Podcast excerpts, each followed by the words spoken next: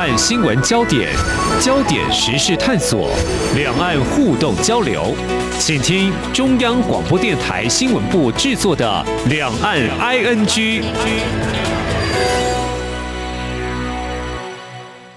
这里是中央广播电台台湾之音，听众朋友现在所收听的节目是《两岸居》，我是黄丽杰。谈到澳门经济文化办事处，我们知道它是在二零一二年在台北挂牌。但是澳门政府却在日前，就是六月十六号宣布，从十九号起就暂停运作了。那么就在一个月前，五月十八号，香港驻台经济贸易文化办事处也关闭了。那么港澳驻台机构先后暂时停摆，对台港澳互动交流将会产生哪些影响？而这显示中国大陆对台工作有哪些转变？台湾又该如何来应应呢？我们在今天特别邀请中华港澳之友协会副秘书长，同时也是中国文化大学政治系兼任助理教授肖都环来观察探讨。非常欢迎肖副秘，你好。主持人你好，各位听众朋友，大家好。好，如果我们要知道啊，这个香港跟澳门在台湾的办事处，那么到底具有什么样的重要性？为何会暂时停止运作？我们就先从香港跟澳门在台湾经贸文化办事处的运作位阶。我想从我们中华民国来说，它是等同国对国，或属两岸特殊定位的了解，可能会比较清楚。这个部分，请老师来帮我们做一下解析。是，我想其实呃，包括香港驻台的办事处以及澳门驻台的办事处，我想他们都是在二零一一年哦，那时候随着两岸关系的一个转好。然后来进行突破。那当年其实当然，呃，如果我们去回顾哦，当时哦陆委会主委赖清德赖主委的一个说明的话，可能大家就会比较清楚哦。那主要其实是我们过去在港澳都有所谓的一个办事处，我们在香港是以中华旅行社的名称来运作，在澳门是用所谓的一个台北经济文化中心的一个名义来运作。那那时候随着刚刚提到两岸关系转好之后，我们也想要把我们在那边。过去这样的所谓比较民间机构的一个名称呢，来做一个提升哦。嗯因此我们陆续的把我们驻香港以及驻澳门的两个单位都提升为台北经济文化办事处哦。嗯，那透过这样子的一个方式呢，其实呃根据对等的一个原则哦，我们也让香港以及澳门政府分别在台湾也来设立所谓的办事处。那透过这样子的方式，相互给予礼遇哦，那相互。来给予所谓的一个免签证的一个待遇哦，那也作为我们跟香港跟澳门政府来呃互动接洽的一个管道哦。嗯哼。那当然，可能听众朋友也会呃比较纳闷说，为什么会专门来针对这样子的一个台港澳关系来做加强哦？嗯。我想大家可能也呃可以从这样的角度去理解，就是根据我们的一个港澳人民关系条例哦，我们把。呃，香港跟澳门视为是有别于中国大陆之外的一个特殊的一个地方哦。当然，它这也配合了大陆过去所谓的一国两制下的香港政府跟澳门特区政府这样子运作的一个形态哦。嗯所以，正如刚刚主持人所提到的，这是一个比较特别两岸关系下的一个。互动往来的一个关系，嗯哼，那么其实听来还是有点啊官方的一个互动的定位的了哦。那么从这里来看，我们就来细部来观察。如果说我们以啊最新的就是澳门在台湾的办事处呢暂时停止运作来看，台湾跟澳门长久以来在官方互动往来是。怎么样呢？如果在一个时间点来做一个切割，如果以一九九九年澳门主权移交中国大陆之前还有之后来做一个观察，到底有哪些差异变化呢？老师，是我想其实的，当然在呃一九九九年澳门主权呃移交以前呢，我们在澳门的一个发展相对，因为当时候葡萄牙政府其实呃没有太多的一个关注，也没有太多政治上的运作，那当然。我们如果要借鉴去观察的话，我们当然大家可以去留意到，过去在九七年之前，香港在港英政府的一个治理的时期哦，它其实当然为了去避免哦成为两岸之间政治互动角力的一个扮演太多的政治角色哦，所以呢，基本上它尽量的都去限缩两边在香港的一个互动哦。那当然，葡萄牙政府其实相对就比较特别，就是因为我们知道说。呃，在七零年代有文化大革命之后，其实呃，北京方面就已经逐步的掌握整个澳门社会的一个运作的一个体系哦。那只是在那个时间点，葡萄牙政府基本上也就不大去呃做太多的一个管理哦。所以在澳门的一个九九年回归的一个初期，其实呃台澳关系哦，就一直是在一个两岸关系的一个角度运作下去进行哦，嗯、所以我想这个其实还是有比较大的一个差别。嗯哼，提到澳门这个部分哦，就是说在主权移交中国大陆之后，跟台湾的互动。是不是在这个部分，官方就比较没有很积极热络的这样的互动呢？官方这个部分，所以我想，其实当然，呃，在当初我们我刚才也提到说，其实，在九七跟九九，呃，香港跟澳门陆续要主权移交之后，其实北京就定出了由当时国务院副总理哦兼外交部长钱其琛定出了所谓对呃香港对台及澳门对台个别的一个。呃，七条规范我们称为澳门前七条或者香港前七条哦。嗯。那其实，在当时候，他们就规范说，呃，澳门政府跟香港政府要跟台湾来互动的过程当中，那怎么样要遵守哪些相关的一些规范哦？嗯。那其实，当然我们都知道，说我刚刚也提到了，其实澳门在回归以前，基本上它就已经在中国实质的一个掌控之下哦。嗯。也因此，在这样的过程当中。其实相对的，澳门特区政府在主权移交之后，他对台湾的互动相对是比较宽松的，在政治上的限制相对来讲也不是那么的一个严谨哦。那因此在这样的一个状态下，彼此之间的交流往来哦，相较于香港而言是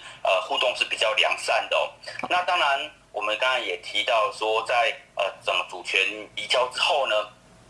其实根据前七条这样子的一个规则，其实各种民间交流往来，包括经济文化，包括人员往来，基本上也都比较宽松哦。那当然也因为这样子的一个方式，呃，过去也有所谓的一个澳门模式哦，就是在两千年到两千零八年，呃，陈水扁前总统执政的一个时期哦，两岸因为政治上的紧张，但我们都透过了澳门的一个中转中介的一个平台哦，来达到。台澳之间的互动，甚至是两岸之间的互动，我想过去澳门在两岸之间确实扮演了一个比较特别的角色。好，澳门相对香港跟台湾的往来，在主权移交之后呢，是相对是宽松的哦，所以两岸的官方的互动应该还是蛮顺利的。那么在民间的部分的话，我想我们就拿我们中华港澳之友协会来做一个观察点好了哦。那么中华港澳之友协会是一个民间的联络。啊、台湾啊、中国大陆，那么甚至香港跟澳门，应该是啊、这样子的一个交流的哦。那么民间交流，其实看到在经贸，呃，我看到两年前也会有一些经贸方面的论坛，这只是其中之一而已。但是回到中华港澳之友协会跟澳门民间互动的情况哦。如果说就诚如老师你刚刚所提到的，澳门好像没有因为中国治理强化减少跟台湾交流，所以这个部分来看，港澳之友协会在这部分的交流，澳门的民间方面就是还是呃蛮乐意透过这个平台来跟我们有所互动的吗？所以我想，其实呃，当然整个我们刚才也提到在，在呃港澳与台湾的互动哦，基本上它还是镶嵌于两岸关系之下哦。那当然，在二零一六年，呃，蔡英文总统呃就任之后，其实大陆也一直针对这部分在给予关心哦。那当然，呃，在海澳之间的一个交流往来，在二零一六年之后，其实也慢慢的受到政治压力的一个影响哦。当然，还是有很多澳门的民间朋友，呃，他们会透过我们来台湾进行各种的一个交流活动，但我们也注意到。它的一个比例哦，是逐年的在下降哦。那这样的一个因素，当然也跟呃北京在呃澳门给予了某种程度上的一个政治压力是有关的。我们也都观察到了说，其实呃，尤其是在澳门的一个社会运作里面哦，各种的交流，其实他们都会来跟。澳门的一个基金会来申请相关的经费哦，但我们也看到说，在二零一六年之后，澳门基金会基本上它就比较鼓励哦，呃，所有澳门的社团哦，呃，到大陆或者说到其他的国家去呃交流往来哦，那比较呢不鼓励来台湾进行各种的交流，也尽量不给予来台湾的交流呃有补助的一个空间哦，当然也就某种程度上，他去限缩了。呃，台澳之间在民间往来的一个部分。嗯哼，好，这个部分就回到刚才老师你所提到，二零一六年蔡英文总统上任之后呢，因为没有接受中国大陆所谓“一九二共识”作为两岸政治交流的一个原则呢，所以呢，啊，会导致在民间的交流似乎也是受到了影响。而现在呢，我们比较关注的一个焦点，我们在派驻香港的人员似乎也有受到。阻挠干扰，就是呃没有办法派驻人员过去。那台湾在澳门也有台北经济文化办事处，是否会因澳门在台湾办事处停摆，可能会受到一些影响呢？副秘是，我想其实当然现在我们看到说在呃这两日我们驻香港的人员呢，多数已经陆续的返回到台湾哦。嗯、那当然我们最后一位台籍的一个官员，他的签证也将在七月到期哦。那也可能在七月之后，他也要从香港回到台湾。那当然，我们在驻澳门的办事处的官员之前已经获得展期哦，目前应该可以待到明年的十一月左右哦。那这是我们观察到的一个现况。但也在这样的状况下，各界当然很关心，在我们的一个香港办事处可能面临呃业务必须去进行大幅度的一个调整哦，然后没有办法派驻人员。未来澳门的办事处会不会有这样的一个状况？我想是大家。都非常的一个关心哦。那当然，其实我们也注意到说，其实在今年的三月哦，我那时候注意到说，澳门特区的呃特首的一个人事任免哦，其实就已经呃在任免今年驻台北办事处的一个呃主任呢，其实任期就直到六月十九号。那时候其实我就很担心说，是不是澳门办事处会有不同的一个变局哦？那没想到在五月的时候，五月十八号的时候，香港提前来发难哦。其实我们都可以去注意到，说这样子的一个暂停在台北的一个业务哦，其实并不是这一两个月才发生的事情。我想，其实在今年年初，北京就已经有考量怎么样来做后续的调整哦。也因此，在这样的状况下，我想，其实我们驻香港跟驻澳门的两个台北经济文化办事处哦，我们政府应该也已经呃做出了相对的一个规划哦。那当然，在这样的一个呃关键的环节下，我想它还是要回到。两岸关系的一个角度去看哦，当然一方面我们也都理解到说，今年是中共党庆的一百年哦。那当然，诚如我们刚才所提到，在前七条的一个原则下，他当初很清楚的提到了，呃，在台港跟台澳的互动，必须要去遵循所谓一个中国的一个原则哦，也必须要能够去不妨碍到，不去破坏到。港澳的所谓的一个繁荣安定哦，所以在这样的一个状况下，我想其实呃，目前我们去看到我们在港澳的一个办事处的一个目前所遭遇的一个无法人员派遣的危机呢，其实某种程度上来讲，都源自于北京在政治上或在对台政策上的一个调整。好，非常谢谢中华港澳之友协会副秘书长，同时也是中国文化大学政治系兼任助理教授。萧都环在我们节目前半阶段啊，为我们关注有关香港跟澳门台湾经贸文化办事处目前在台湾的运作暂时停摆，来观察从香港跟澳门陆续在主权移交中国大陆之后，官方还有民间互动的往来到底有哪些变化？那么台湾在澳门设有台北经济文化办事处，香港也是一样，是不是会因为香港跟澳门在台湾办事处停摆会受到影响？解析，稍后节目后半阶段，我们再针对相关的焦点来继续请教萧副秘，来谈谈港澳两个在台办事处，那么在短短一个月左右都接连关闭，到底显示了哪些讯息？我们节目稍后回来。今天的新闻就是明天的历史，探索两岸间的焦点时事，尽在《两岸 ING》节目。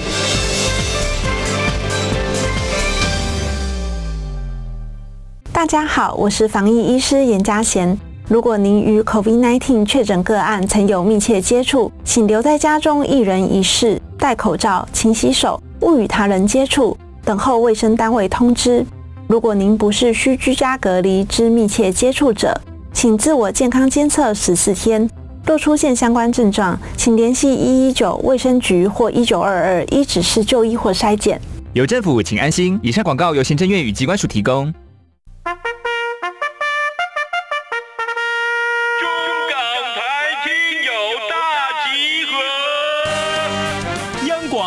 岸 ING 和港式大排档节目联手大放送，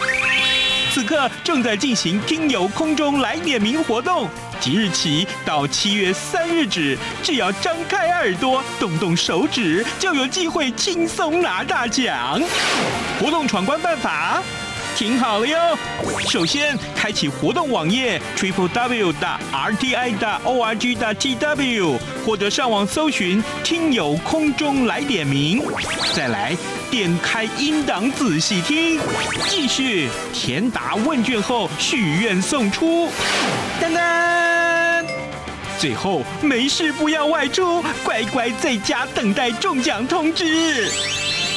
这回我们准备了实用的精美奖品给您，包括旗舰品牌耳机、光触媒空气净化器、阿里山冠军咖啡耳挂包、台湾复古 T 恤与台湾设计师独创口罩组，一共二十一个奖项。七月十六号，两岸 ING 节目将抽出奖项得主，并同步在央广脸书及官网公布。活动自即日起到七月三号，每个人的活动参与次数不限，但中奖机会仅限一次。最后的最后，别忘了乖乖在家等待咱们的中奖通知哟。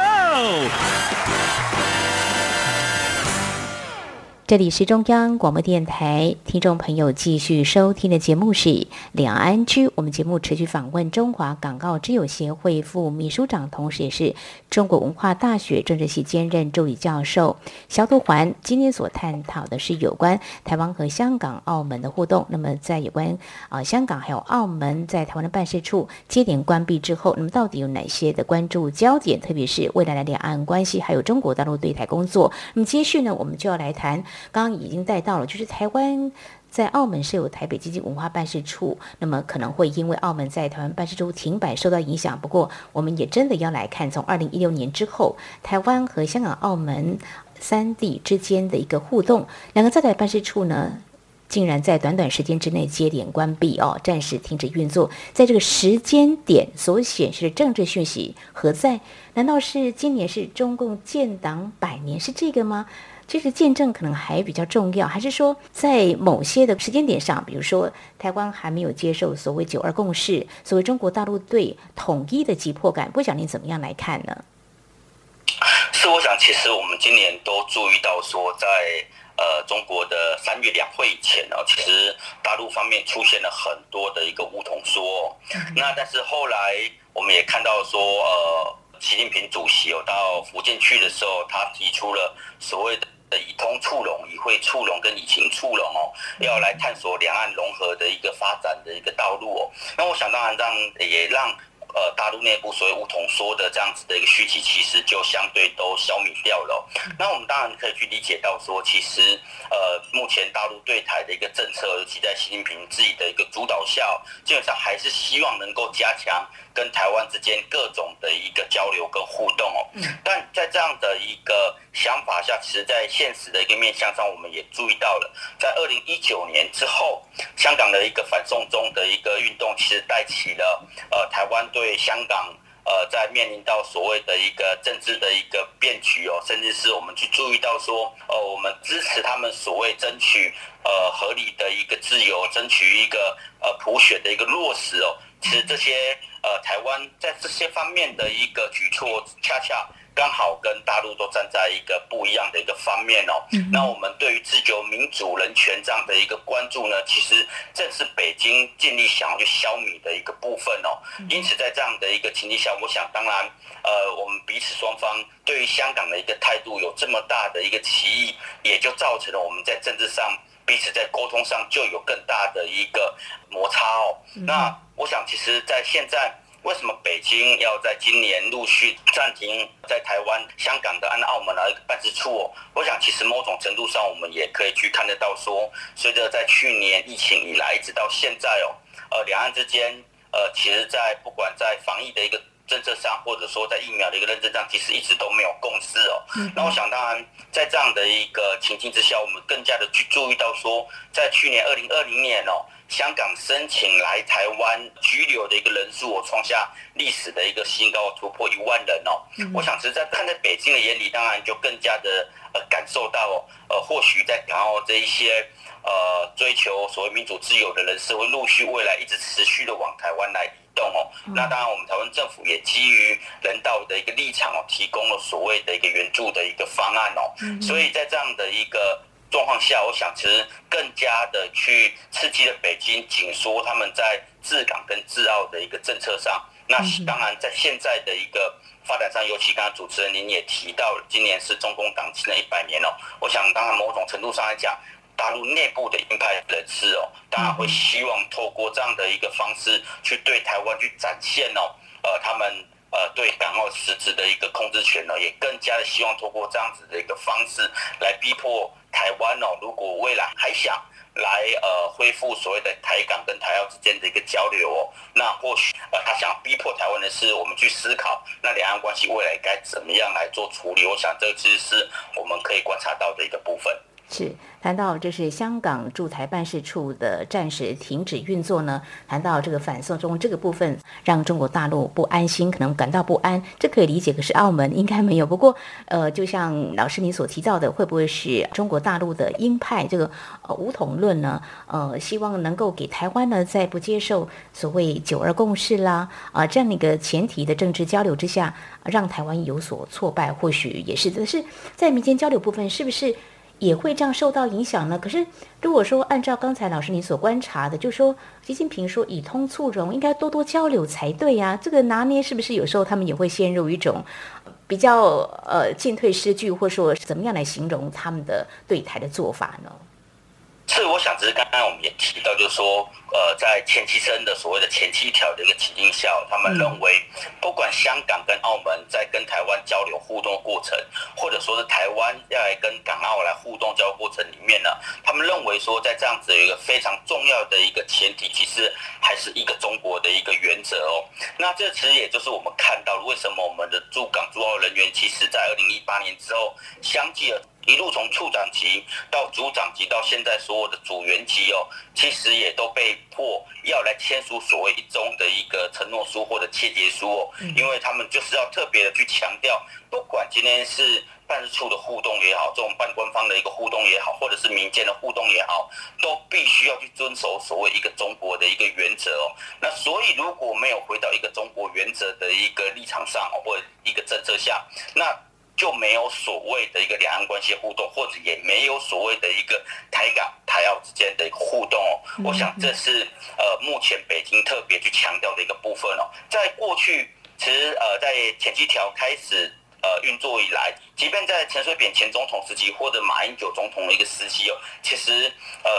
大家都知道有这样的一个潜规则，但其实港府或者澳府并没有特别的去针对这一块要求来进行相关。呃，文件的一个签署，但我们看到在二零一六年之后，随着两岸关系的逐步的一个紧绷哦，那逼迫的港府跟澳府开始来加强他们对于呃跟台湾互动之间一个拿捏哦。那所以，其实我们也注意到说，在二零一七年的时候，呃，在香港许多的一个相对建制派或亲中的媒体，他们就不断的开始在大肆的报道所谓前七条在港澳。对台的一个互动交流上的一个重要性哦，其实就一